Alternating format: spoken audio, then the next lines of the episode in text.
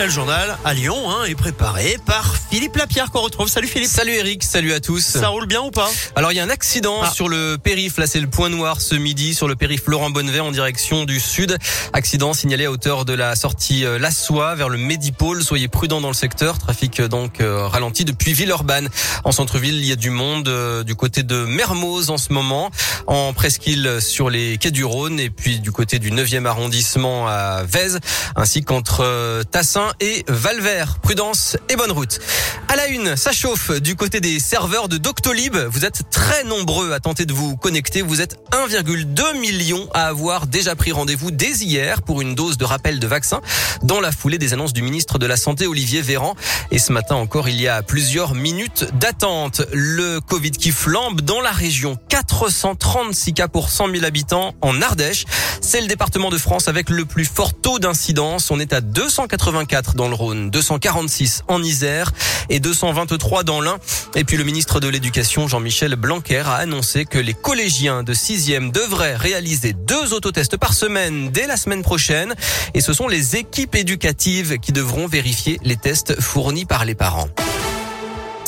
Dans l'actuel Lyon, les Dalton au tribunal. Trois membres du groupe de rap lyonnais doivent comparaître cet après-midi. Des jeunes de 19-20 ans arrêtés à Bron le 23 octobre en tenue rayée jaune et noire. Après avoir annoncé sur Instagram qu'ils partaient faire un rodéo urbain à Lyon en moto ou en scooter. La préfecture avait interdit les rassemblements de grosses cylindrées dans plusieurs communes de l'agglomération. L'onde de choc de nouvelles accusations vise Nicolas Hulot après le reportage diffusé hier dans Envoyé spécial. Trois femmes y dénonçaient des agressions sexuelles. Depuis, d'autres témoignages sont apparus, notamment celui de l'actrice Maureen Dor, l'ex-ministre et animateur dément.